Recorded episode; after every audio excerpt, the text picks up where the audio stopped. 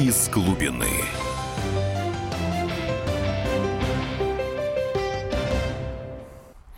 Добрый вечер. В эфире программа «Из глубины». В студии Егор Холмогоров, политолог, писатель. Здравствуйте. И спецкор комсомолки, военкор Дмитрий Стешин.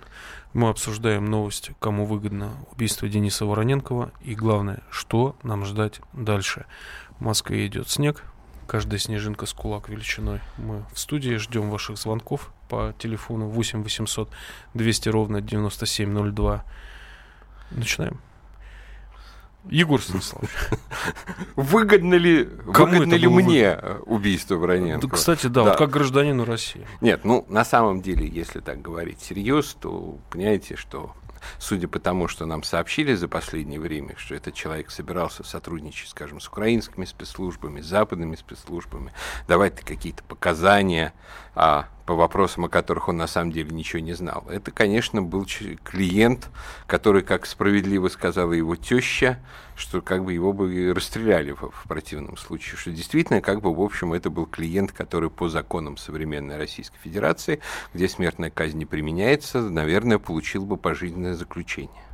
Ну, а здесь такая история. Но при этом, как бы, я думаю, что мало кто, кроме, скажем, журналиста Олега Кашина, грубо говоря, сомневается в том, что России совершенно незачем было его ликвидировать, что Никто бы не стал бы это делать таким образом, каким это было сделано, в общем, с какими-то клона, с элементами какой-то клонады, с явными, как бы, не очень профессиональными там киллерами, какой-то потасовкой с охраной и так далее. Что я думаю, что если бы мысль была бы довести до сознания, скажем, и нестойких частей российской элиты, и какого-то западного окружения и так далее, простую мысль, что нельзя так просто предать Россию и после этого гулять как бы на свободе по Киеву, то это было бы сделано как бы чисто, без концов, но гораздо более показательно. Это гораздо в большей степени походило бы на казнь, чем то, что мы наблюдали сейчас. То, что сейчас, это какой-то обычный украинский цирк.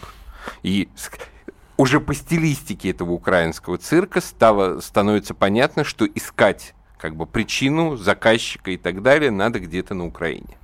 Это как мне а, один знакомый, скажем так, офицер ГРУ сказал, что у него нет сомнения в том, кто сбил несчастный малазийский Боинг над Донбассом. Он это понял сразу же уже по информационному фону, он более жестко выразился по вою ну, в да. соцсетях и в телевизоре чья вина.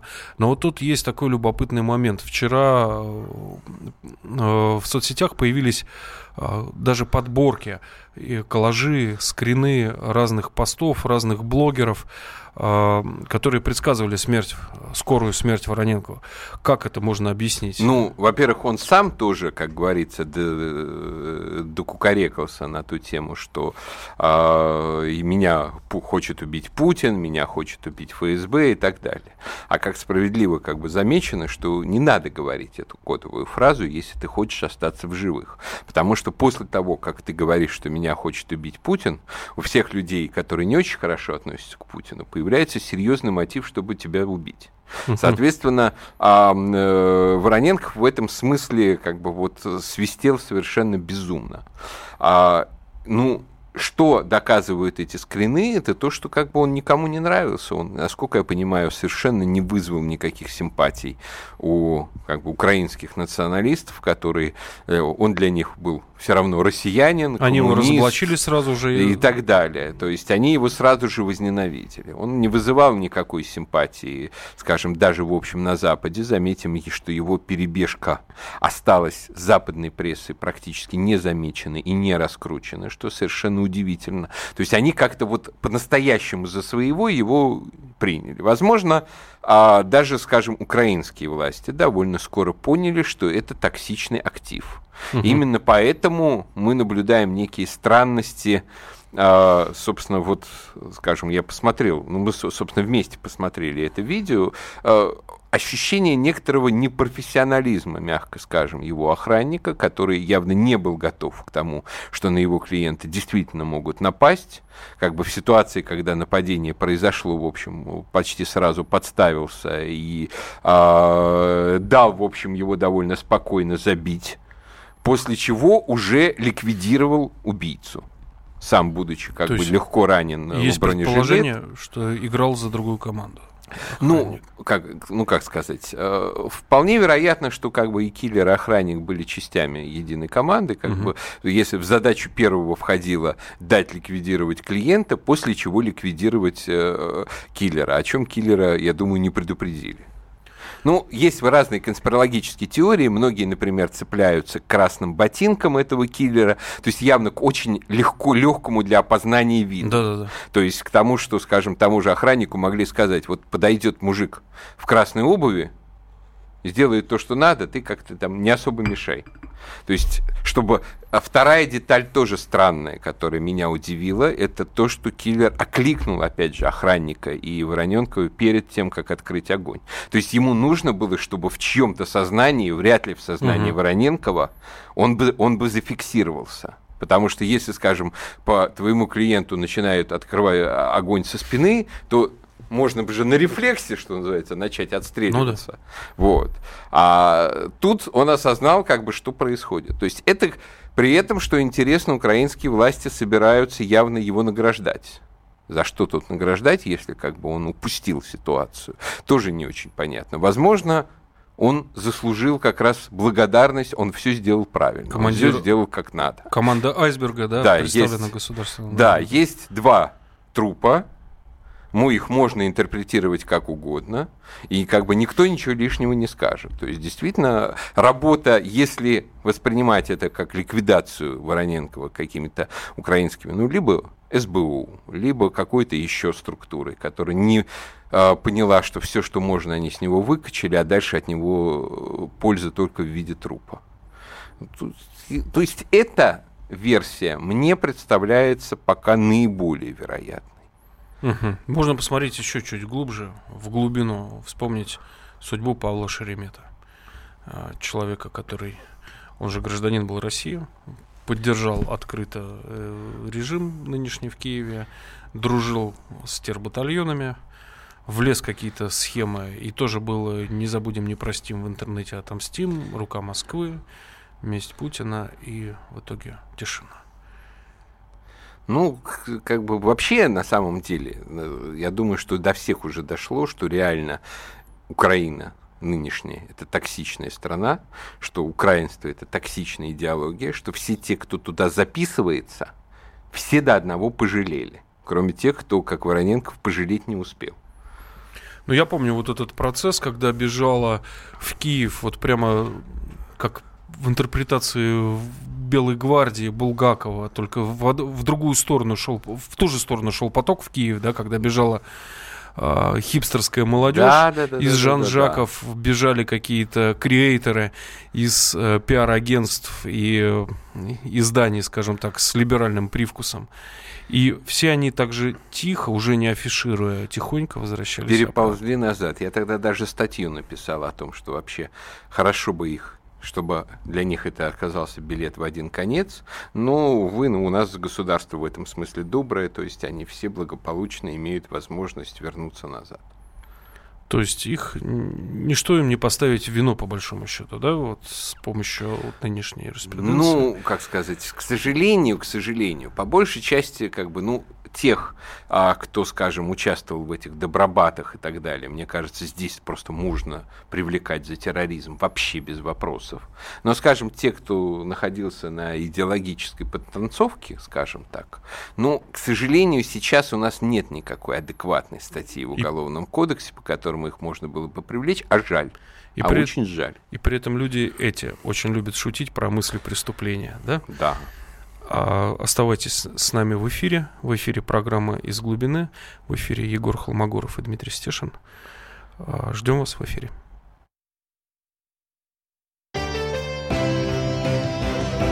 из глубины.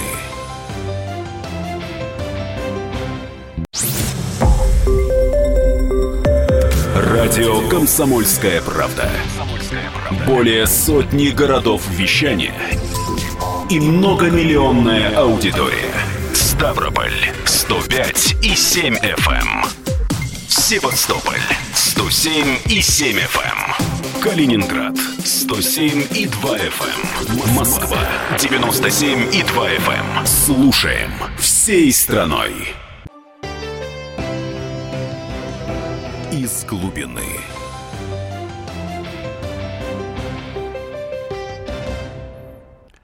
Добрый вечер. В эфире программа «Из глубины». В студии Егор Холмогоров, публицист и писатель. И Здравствуйте. И спецкор «Комсомольской правды» военкор Дмитрий Стешин. Мы обсуждаем а, новость, наверное, недели. Кому выгодно убийство Дениса Вороненкова и что нам ждать от этого дальше. У нас, возможно, будет звонок адвокату. А, да, он с нами на связи. Вот давайте сразу и поговорим с Андреем Гривцовым. Алло. Алло. Алло, да, да, да, здравствуйте. Да, здравствуйте, Андрей, добрый вечер. Вот у нас к вам такой, такой вопрос. А, Денис Вороненков, он же был гражданин России. А российские следственные органы, правоохранительные органы как-то участвуют в этом расследовании? Вообще вот на них выходили? Можете как-то прояснить? Ситуацию. У меня, у меня нет по этому поводу никакой информации. Здесь необходимо пояснить, что Денис Николаевич в связи с принятием украинского гражданства он от российского гражданства отказывался, uh-huh. насколько я знаю, по моей информации. Поэтому, в принципе, российские э, правоохранительные органы и не уполномочены производить расследование. То есть, а, а вы, то есть, а вы при этом представляете уже его интересы как украинского гражданина в России или где? Я, да, я, вы, вы должны понимать, что я адвокат, я осуществляя его защиту по конкретному уголовному делу, по которому он обвиняется в Российской Федерации в мошеннических действиях. И, в общем-то, для меня, как для адвоката, без разницы, он гражданин Украины, гражданин Российской Федерации, он человек, он обвиняемый, который обвиняется в преступлении, от которого я его от этого обвинения и защищал. Это моя работа.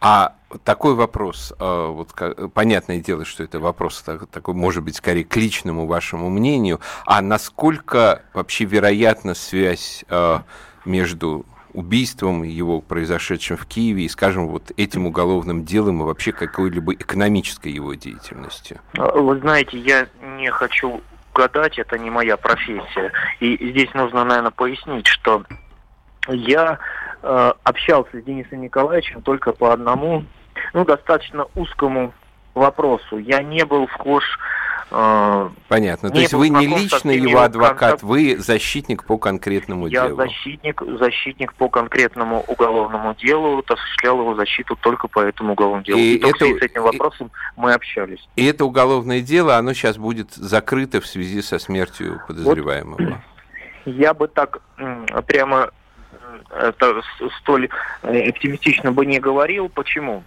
Во-первых, для того, чтобы получить информацию о смерти официальную, российские правоохранительные органы должны обратиться в украинские компетентные органы для того, чтобы получить официальное подтверждение.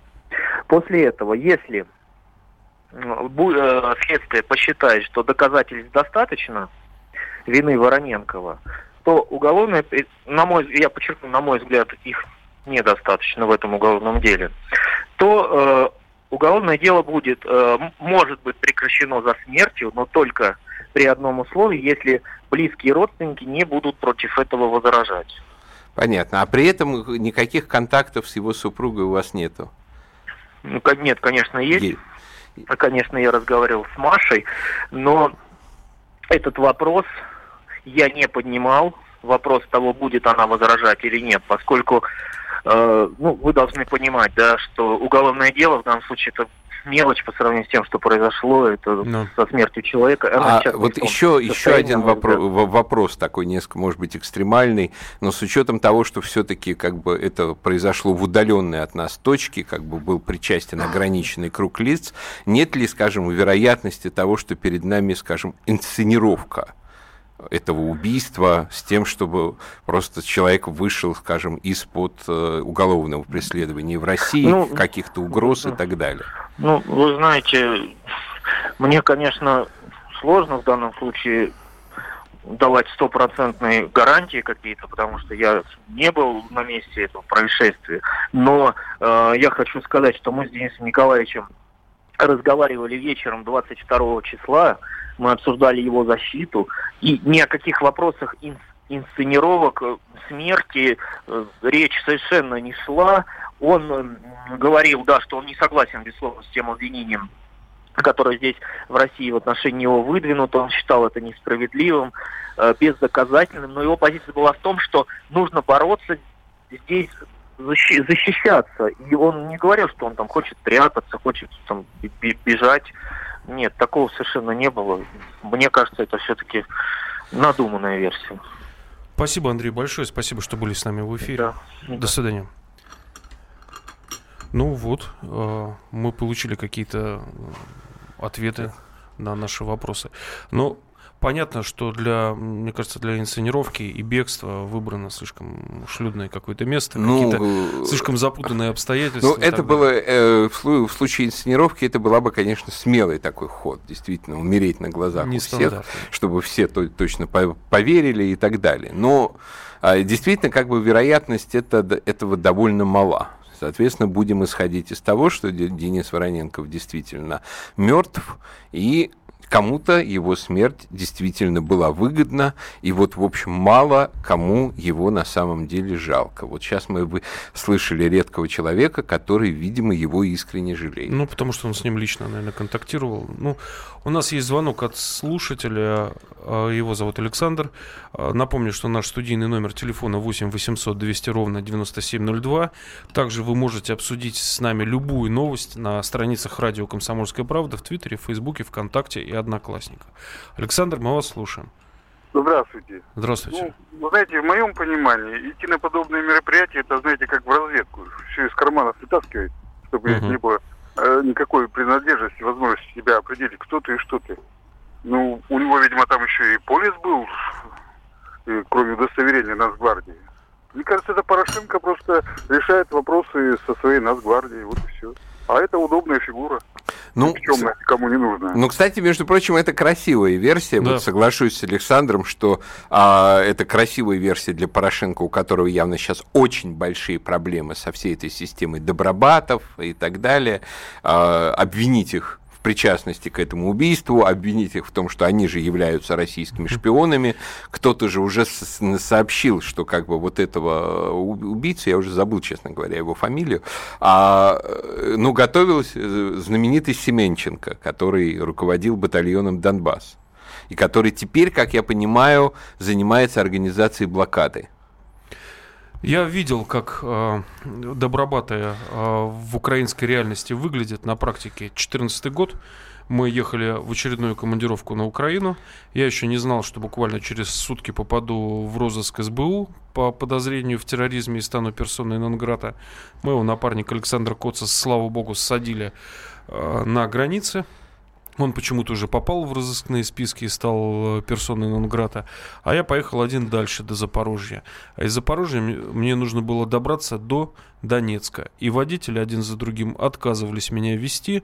Они говорили, что там 12 постов, на, блокпостов, на которых стоит вообще непонятно кто. И что и сам в беду попадешь из-за тебя, москвича. Кстати, вот там через какое-то время были задержаны ребята из «Звезды», и там зверски над ними поиздевались. Но я вот чудом доехал до, на маршрутке. И я видел все эти рыла пьяные в пропотевших бронежилетах, которые ходили волоча автоматы прикладами. Я ехал как раз через знаковые такие места, гуляй-поле я проезжал, например. И с каждой автобусной остановкой, вот на маршрутке я странствовал, я отправлял своему начальнику смс чтобы хотя бы знали примерно в каком районе меня искать, если меня вытащат и задержат. Вот. А ситуация не изменилась. Вот буквально вчера на Донбассе военные зафиксировали очередную перестрелку добробатовцев с ВСУшниками. В общем, там весело. Давайте послушаем еще э, нашего слушателя Алексея. Я напомню, что наш студийный номер 8 800 200 ровно 9702. Да, добрый вечер, здравствуйте. Добрый вечер. Да, ну, во-первых, спасибо вам за передачу, у вас очень хорошие люди и такая душевная беседа. Вы знаете, я хочу сказать, что вот смерть Вороненкова, она вызывает больше вопросов, чем ответов. И прежде всего вопрос, конечно, Геннадию Чуганову. Как же так, такие люди у вас хм. появляются во фракции? Ну, мы знаем как, что продажа мест, к сожалению, в Думе стала реальной, так сказать, да, Давайте-ка по этому факту в отношении, в том числе Зюганова, а вот будем по признакам 290, потому что продажа места до Бессонов Пермь, это 290. И хватит уже, Геннадий Андреевич, денег у вас достаточно. Хватит торговать местами, как, простите, как проститутка на рынке и так далее. И даже По... если там покопать в фракции, там таких Вороненко будет очень много. Поэтому, Геннадий Андреевич, не надо уходить от законности и прикрываться оппозиционностью. Ну, спасибо. Спасибо. Да. Мы, мы вас поняли. Я вот лично отношусь с уважением к советскому периоду истории. Мне за КПРФ всегда было больно. А, действительно, есть вопросы к коммунистам, как же они допустили такого товарища в свои ряды. Оставайтесь с нами в эфире программы из глубины. Да, после новостей после... вернемся. Маленький перерыв. Из глубины.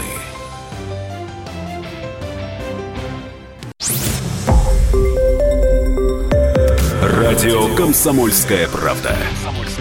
Более сотни городов вещания и многомиллионная аудитория. Иркутск 91 и 5 FM. Красноярск 107 и 1 FM. Вологда 99 и 2 FM. Москва 97 и 2 FM. Слушаем всей страной. Из глубины.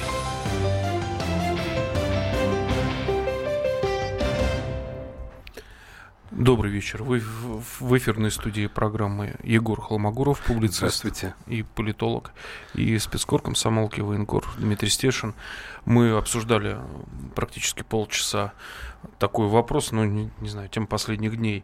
А, кому выгодно убийство Дениса Вороненкова и что нам ждать дальше? А дождались мы совершенно феерической катастрофы, я не знаю, апокалипсиса, а вот Дафе локального такого под Харьковом в, местечке Балаклея, где, как по спутниковым картам видно, наши соседи умудрились э, построить один из крупнейших в Европе складов боепитания артиллерийских в, в обрамлении э, пятиэтажек и частного сектора. И что там сейчас происходит, страшно представить. Разумеется, сразу же появились версии о том, что это теракты, что кто-то якобы слышал э, пролетающий э, беспилотник, который что-то, наверное, сбросил на эти штабеля. А, какие-то украинские патриоты уже написали про то, что это был удар лазера российского спутника из космоса, фиолетовые да. лучи смерти, которые Петлюре подарил консул Эйна, большой его друг. Да. Э, я где-то год назад разговаривал с одним из разведчиков ДНР. Э, разговор был тяжелый, там как глухого с немым, потому что он уходил всячески от ответов. И я спросил его, вот у вас радиус действия какой разведки? Он сказал, 400-500 километров. Я говорю, ну что, и в Харьков ходите? А на что мне был такой ответ? Я тебе этого не говорил. И он действительно мне этого не говорил. И я действительно могу сказать, что с самого начала вот этой конфликта на Донбассе я там присутствовал от начала и, надеюсь, и до конца буду. А, до победы а, была установка никаких терактов на сопредельных территориях. Потому что понятно, что будет ответ, будет ответы в больших городах. Здесь а, можно предположить, что к нам инфильтрованы какие-то не самые доброжелательные люди из бандеровского подполья в России. И, конечно, эту кровавую карусель чревато затевать и для России, которая, ну, вообще ни при чем, по большому счету, да? Ну, при этом эта история, с другой стороны, конечно, прекрасная опасной тем, что действительно там взрывается горит а, склад собственно говоря, тех самых боеприпасов, которые подвозили к линии фронта, которыми стреляли по жилым домам в Донецке. То есть в любом случае хорошо, что он горит, и горит настолько основательно. То есть за это можно только порадоваться, хочется сказать, еще, ребята, еще где-нибудь такое. А, а, а премьер-министр Украины вчера поздно вечером с удовлетворением кон, к, э, а, прокомментировал этот факт, что гореть будет еще 7 дней. То есть за 7 дней прогорит окончательно. Я так понимаю, что просто ведется наблюдение, и все само собой происходит. Ну, да, они явно никаких попыток что потушить, что-то спасти там не предпринимают, и, как я понимаю, даже людей особо не отселяют из зоны, то есть часть отселили, но какие-то там свидетели есть всего этого дела, которые там находятся вблизи.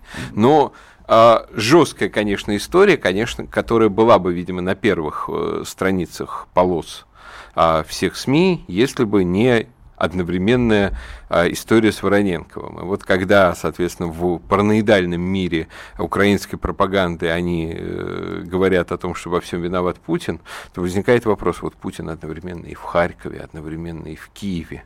Как же тяжело же ему пришлось бегать-то, а?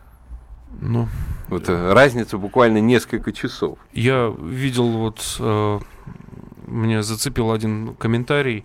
Кто-то написал, слава богу, что у Украины забрали а, в, в начале 90-х ядерное оружие. И еще один любопытный момент по вот этому происшествию на складе в Балаклее.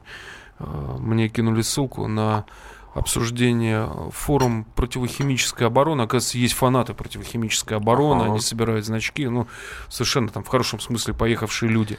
И обсуждение 2006 года, 2006 ага. крупнейших складов боепитания. И там человек, который, по-видимому, обладал нужной информацией, он э, сообщает, что да, там хранились э, боеприпасы, снаряженные боевыми отравляющими веществами, в частности, иприт.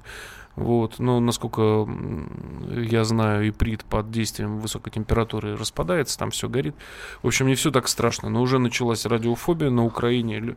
Люди фиксируют бытовыми дозиметрами э, повышенный э, радиометрами, пардон, повышенный радиационный фон.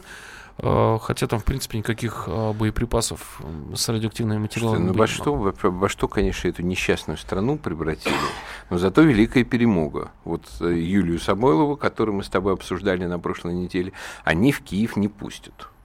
Вот. Слава богу, при этом от на, наши отказались от э, дурацкой совершенно идеи, как бы пытающихся спасти ситуацию представителей Евровидения. А давайте она будет, будет выступать дистанционно, мы просто транслируем ее по выступление скайпу, да? из Москвы. Да, по скайпу. Вот.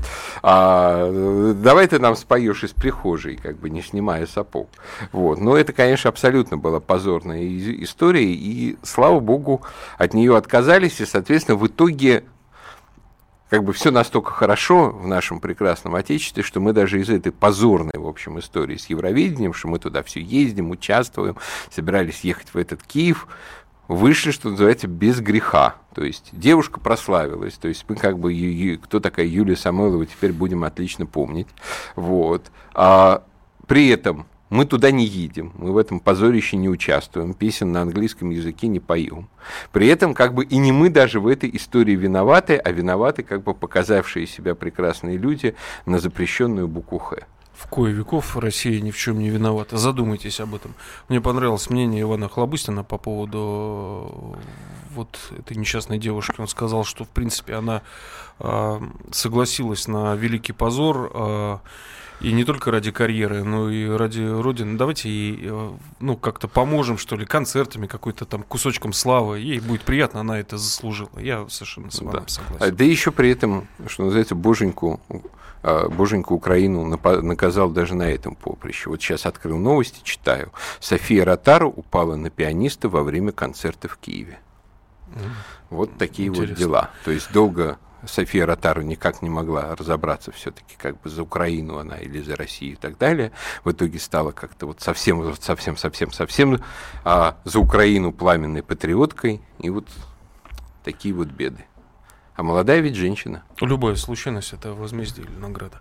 Давайте послушаем нашего радиослушателя на линии. Борис, мы слушаем вас. Здравствуйте. Добрый вечер. Добрый вечер. Я бы вот тут хотел высказать свое мнение просто насчет Вороненкова или да, это, да, да. тему. Значит, куда же смотрели коммунисты, когда у них такое, такой человек. Раньше коммунистов проверяли, кандидаты были в Компартию. Все это обсуждалось. Проверяли, кто папа, кто мама, кто и прочее сейчас куда смотрели? Для количества, что ли, он там?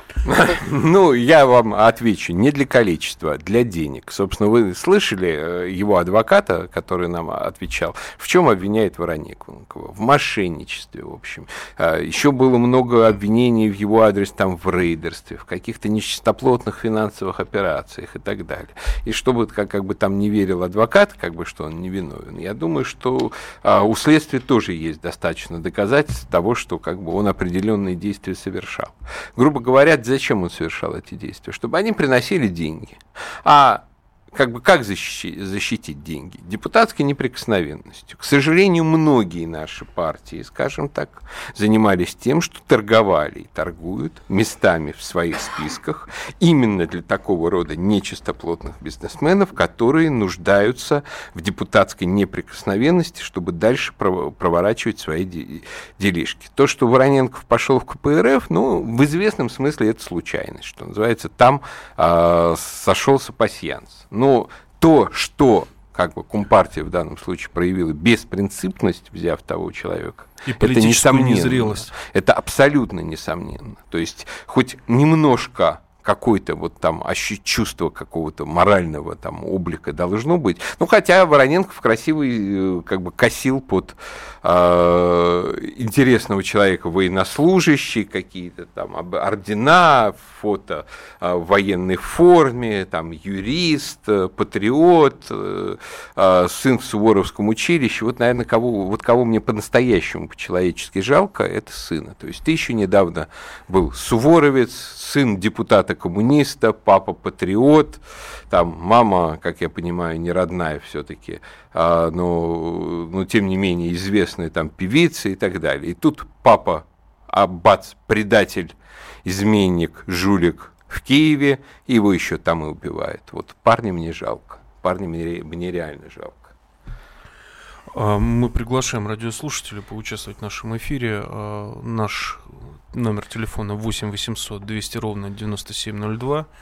А, такой же номер у WhatsApp и Viber. И присоединяйся к обсуждениям в социальных сетях, в Фейсбуке, ВКонтакте, Одноклассникам. У нас сейчас на связи Андрей. Андрей, мы вас слушаем. Здравствуйте. Я хотел сказать свое мнение по поводу убийства экс-депутата нашего да. бывшего. Как говорил Иосиф Виссарионович Сталин, смерть одного человека – это трагедия. Тысячи – это статистика. Вот они сейчас закрывают глаза на то, что на Донбассе умирают люди сотнями. А из этого сейчас делают, как говорит, чуть ли не мученик. Это раз. И все мы знаем такую комедию «Операция И» как можно скрыть следы преступления, правильно, на складе. Либо воровство, либо пожар. Это по поводу вот пожара угу. э, под Харьковом.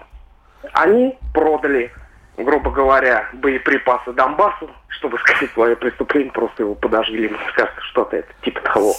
Знаете, я, э, вот гипотеза, что они продали эти боеприпасы Донбассу, она мне теоретически кажется возможной, но на самом деле у меня ощущение, что сейчас Донбасс трофейных боеприпасов в этом смысле практически не использует. Они же плохие они непригодны с истекшим сроком хранения, использования. Все... Мне, э, то есть, если они это куда-то и продали, то не ополченцам, у которых, э, по моей информации, я думаю, как и по твоей тоже, а, с поставками вооружений в этом смысле все нормально, они продали кому-то еще, может быть, каким-то бандитам, может быть, куда-то за границу и так далее. Да, скорее всего, с Африкой торговали, и по бумагам в Министерстве обороны, вот такую версию мне один интересный товарищ изложил, по бумагам в Министерстве обороны проходило столько-то единиц хранения, когда они потребовались действительно на Донбассе, да, чтобы стрелять по мирным городам. Оказалось, что, слава богу, все это уже продали, и чтобы как-то все это расплести, просто запалили этот несчастный склад. И вот сейчас э, это превратилось в что-то невообразимое, да. Там сообщают, что началась эвакуация людей, э, и ну, расширяется зона да. поражения вокруг этих да. складов. Но сейчас э, вернемся после рекламы, оставайтесь с нами. Из глубины.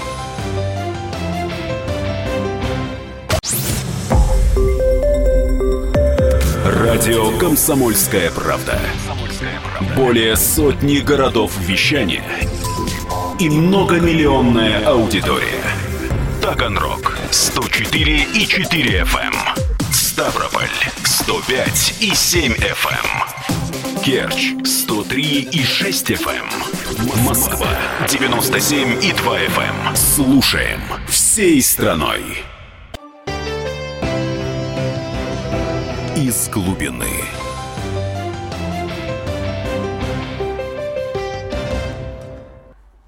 Добрый вечер. В эфире программа «Из глубины», последняя ее часть. А, в студии Егор Хломогоров. Здравствуйте еще раз. Публицист и политолог. И спецкор и военкор комсомолки Дмитрий Стешин. Наш студийный номер 8 800 200 ровно 9702. Вы можете обсудить наш эфир в социальных сетях, в Твиттере, в Фейсбуке, ВКонтакте, Одноклассниках. А мы продолжаем наш разговор. А, и плавно переходим с Украины и все, всем кошмаром, что с ней связан, к сожалению, в последние годы, на совершенно знаковый визит Мари Ле Пен, лидера, наверное, остатков консервативного мира, который еще сохранился в Европе. И она приезжает в Россию, ее встречают, ну, я хочу в это верить, как э, лидера будущей дружественной Франции. Вот как вы считаете, Егор Станиславович, какие у нее шансы? Ну, шансы у Марин Ле Пен неожиданно хорошие. То есть они гораздо да. лучше, чем можно было бы думать.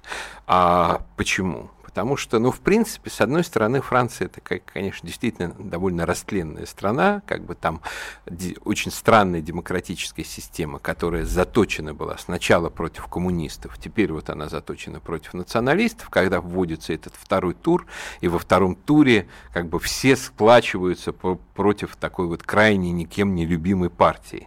Вот. Но сейчас есть шанс, что Марин Ле Пен этот барьер прорвет потому что ее поддерживает молодежь. На самом деле там угу. смешная ситуация, когда, грубо говоря, старшее поколение, это все ветераны там революции 68 -го года, они там за левых, за либералов, там за а, анашу, коноплю, там гей-браки и так Дух далее. Да, да, да, да. А молодежь очень консервативна, молодежь очень националистически настроена. Они понимают, что у них уводят страну на их глазах, что сейчас вот а, просто эта мигр, промигрантская политика уведет у них их собственную Францию из-под носа. Плюс Марин очень хорошо поддерживают французские рабочие, которые, опять же, понимают, что у них отбирают и рабочие места, и вообще предприятия. А, то есть, что либо она защитит французскую экономику так же, как Трамп защищает американскую, либо вот их работа пока-пока. Поэтому у нее уже да, весьма высокий рейтинг, 26% готовы голосовать за нее в первом туре. А, и, что еще более существенно, примерно половина опрашиваемых отказываются говорить социологам, за кого они будут голосовать. Они говорят, что они не определились. В прошлый раз мы наблюдали такие же эффекты. Во время Брекзита когда тоже социологи не смогли угадать, потому что многие говорили, что я не решил. Тот же эффект мы наблюдали с Трампом, когда социологи тоже не смогли, ну и не захотели, будем честны, угу. угадать, потому что многие скрывали свой выбор, потому что все равно они воспринимают социолога, что называется, как шпиона как вражеского агента, как бы как представителя вот этой партии, партии истеблишмента и политкорректности. Вот, соответственно, люди свой неполиткорректный выбор скрывают. Поэтому я думаю, что Марин Ле Пен очень сильно убедит, э, удивит, что, скажем, она уже гарантированно покажет хороший результат, и вполне возможно этот хороший результат превратится таки в кресло в Елисейском дворце. Очень хотелось бы на это надеяться. Очень. А что может дать а, Марин Ле Пен России, и что Россия может дать ей? Ну, на самом деле, она не случайно же поехала в Россию, при том, что в мире сейчас дикая истерия антироссийская. Казалось бы, в этой ситуации политик должен дистанцироваться от угу. Путина, а не Ехать приезжать к нему. Но с другой стороны, вспомним недавний фильм CNN, где факти... Э, который так и назывался «Самый могущественный человек в мире». И вот Марин приезжает и показывает, что вот я меня принимает самый могущественный человек в мире.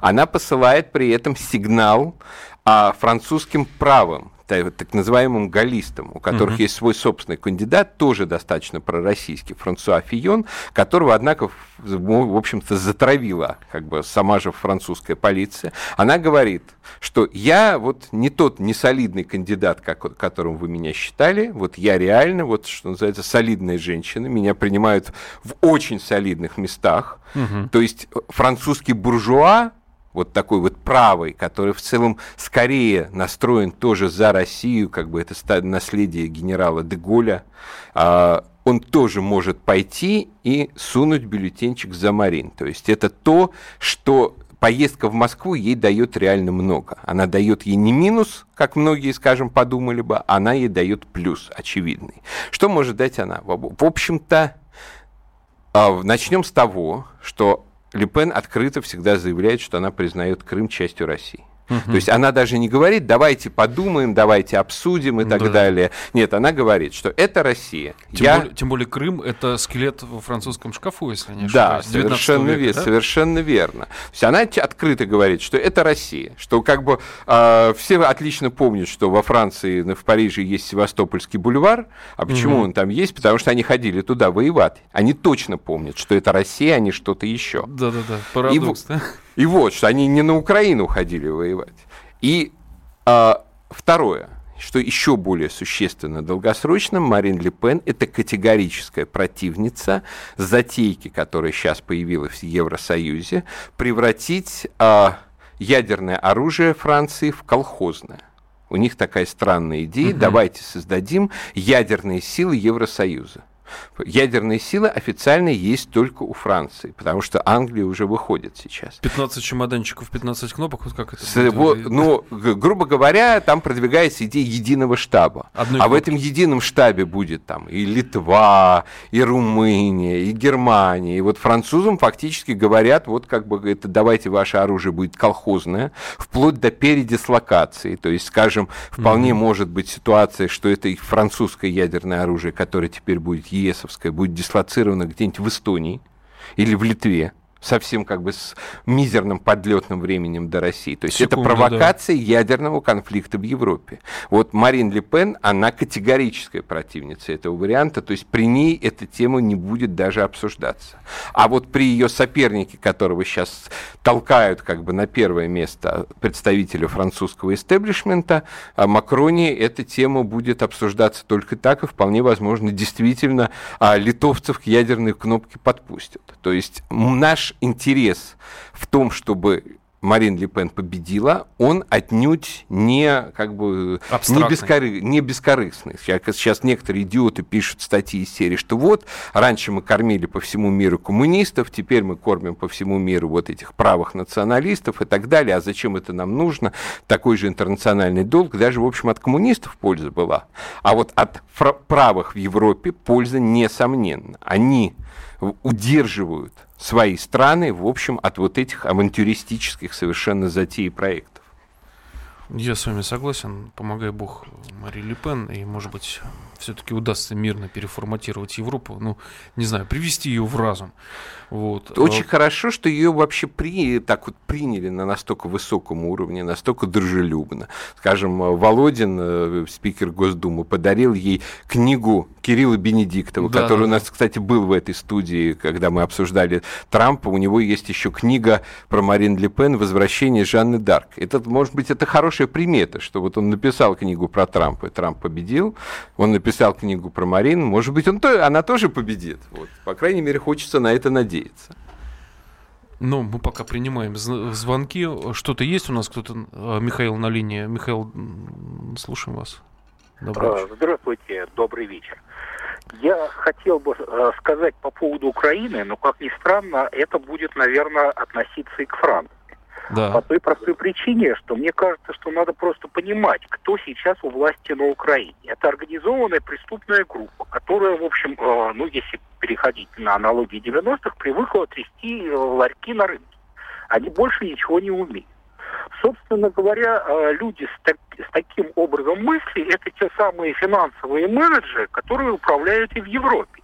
И поэтому ничего, вот, так сказать, другого от них ожидать вот вроде как это покушение на депутата, генералы заехали на склад с инспекцией, тут же склад взорвался сразу за генералами. Или же, допустим, ощущение правых в Европе, что у них воруют страну, потому что действительно воруют, вот они жулики, то э, тут и правые, и коммунисты, они в данном случае действительно будут э, стоять за свою страну. И что самое опасное, что есть уже подходить к Франции и Европе, что именно на э, такая же ситуация была сразу после Первой мировой войны, и именно на ней вырос Гитлер. Ну, Спасибо, вообще, Михаил. Вообще, конечно, приятно вот так вот иногда послушаешь наших э, э слушателей, вот ощущение, что говорит эксперт. Да. Что вот э, абсолютно... И не как... зря все это.